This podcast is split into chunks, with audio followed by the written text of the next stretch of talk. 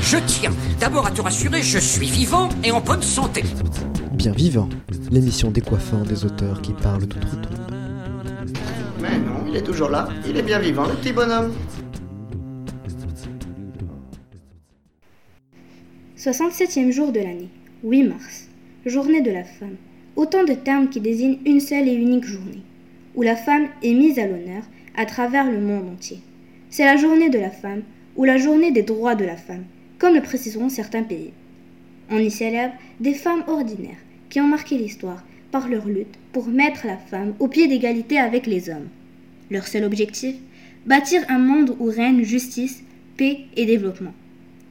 Parmi ces militantes, nous retrouvons Leila Slimani, auteure de chansons douces, qui a reçu le prix Goncourt 2016, adapté au théâtre par Pauline Bail, sur la scène de Studio Théâtre de la Comédie Française à Paris le 21 mars. Le théâtre et la condition féminine, deux points principaux qui constituent la carrière de l'auteur que nous accueillons aujourd'hui. Vous vous en doutez bien, ce sera le célèbre dramaturge russe Tchekhov qui nous revient entre les morts, répandant sa douce aurore.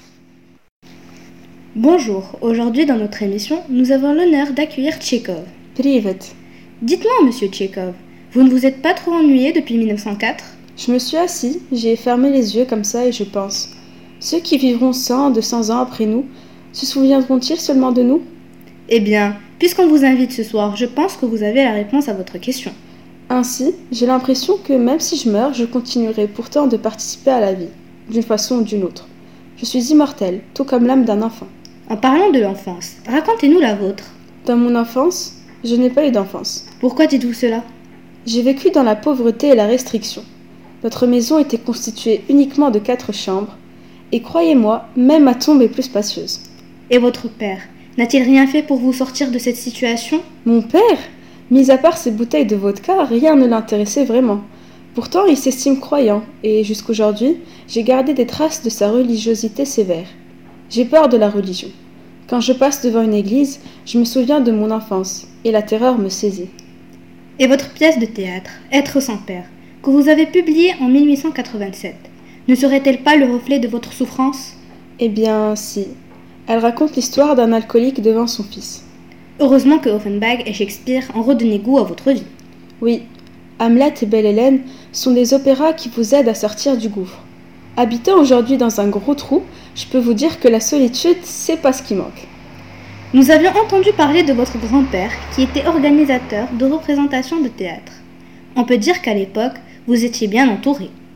C'est qu'on fait des recherches sur moi Eh bien, c'est notre boulot, puisque l'on vous accueille. Il faut connaître le moindre détail en ce qui vous concerne. Comme par exemple, qu'au lycée de Tarantog, où vous avez étudié, vous fréquentiez des personnes qu'on ne fouette pas, comme vous l'avez précisé vous-même. Exact. C'est à cette époque où j'ai écrit mes premiers essais. Et j'ai découvert la littérature flaubertienne. Et comment résumeriez-vous cette partie de votre existence? On peut dire que j'ai vu une enfance violentée rêver devant un amandier en fleurs. C'est pas un vers de Sophie Nolot, du poème qu'elle a écrit en 2018 Si. Mais que croyez-vous? Je reste connectée même sous terre. C'est pas parce que j'ai plus de 100 ans que j'abandonnerai cette technologie qui progresse jour après jour. Nous devons toujours aller de l'avant et chercher le progrès, comme ce que vous avez cherché à démontrer avec la condition féminine, monsieur Tchekhov. Un récit sans femme, c'est une machine sans vapeur. J'ai voulu dénoncer la mauvaise condition des femmes à mon époque, notamment avec ma nouvelle Les Commères, et ancrer dans la mémoire de mes lecteurs que la différence entre une femme et un homme n'est que la façon dont ils s'habillent. On peut dire que vos lectures des œuvres de Flaubert vous ont beaucoup marqué et inspiré. Vous aviez en quelque sorte voulu rompre avec cet idéal romantique de grâce et de beauté. Est-ce que vous croyez que derrière chaque grand homme, il y a une femme? J'irais même jusqu'à dire que la femme, c'est le meilleur de l'homme. En parallèle avec la littérature, vous avez aussi fait des études de médecine. La médecine, c'est mon épouse légitime. La littérature, ma maîtresse. S'il m'arrive de m'ennuyer avec l'une, je vais passer la nuit avec l'autre. Aucune ne souffre vraiment de mon infidélité. Malgré vos savoirs en médecine, vous vous voilà plus des nôtres aujourd'hui. Si pour lutter contre la maladie on donne une infinité de remèdes, c'est que la maladie est incurable. J'ai la malchance d'être médecin et il n'y a personne qui ne se sente obligé de s'entretenir de médecine avec moi. Parlons de votre épouse alors, si vous évoquez le sujet. J'ai un conseil à vous donner à propos de cela. Si vous craignez la solitude, ne vous mariez pas. J'ai épousé Olga Knipper, c'était l'interprète de mes pièces.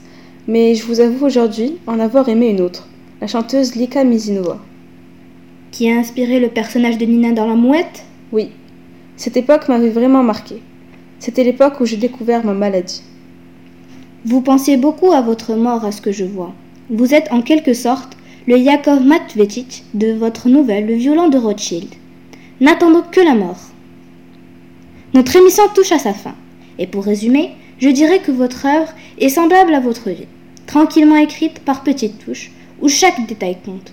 Nous vous remercions de nous avoir accompagnés durant cette interview et revenez parmi nous quand vous le souhaiterez. Je n'y manquerai pas. Dites-moi, la plus proche pâtisserie, où se trouve-t-elle? C'est que ça fait longtemps que j'ai pas dégusté de petits chimos locaux.